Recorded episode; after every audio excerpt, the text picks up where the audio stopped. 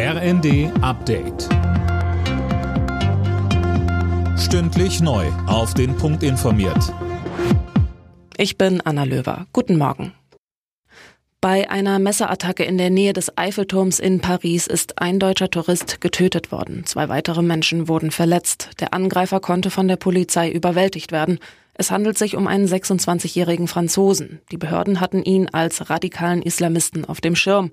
Der psychisch kranke Mann war bereits 2016 wegen der Vorbereitung eines anderen Angriffs zu einer Haftstrafe verurteilt worden.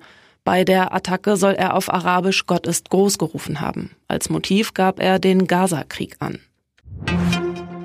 Der Wintereinbruch sorgt in weiten Teilen Süddeutschlands weiter für Probleme. Besonders in Bayern gibt es Einschränkungen. Mehr von Imme Kasten. Ja, der Bahnverkehr ist durch die Schneemassen nach wie vor ausgebremst. Bis Montag wird es wohl Probleme geben. Damit rechnet die Bahn.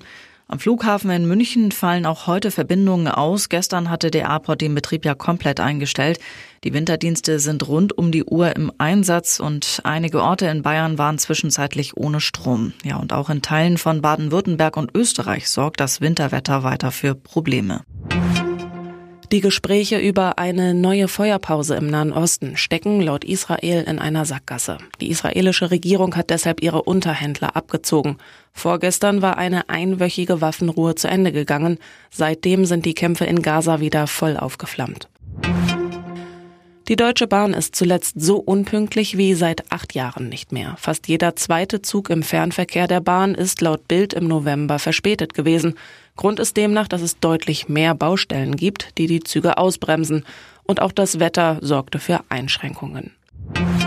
Die Ergebnisse aus der Fußball-Bundesliga. Im Abendspiel gewann Stuttgart gegen Bremen 2 zu 0, Leipzig bezwang Heidenheim 2 zu 1, Mönchengladbach schlug Hoffenheim ebenfalls 2 zu 1 und Bochum besiegte Wolfsburg 3 zu 1.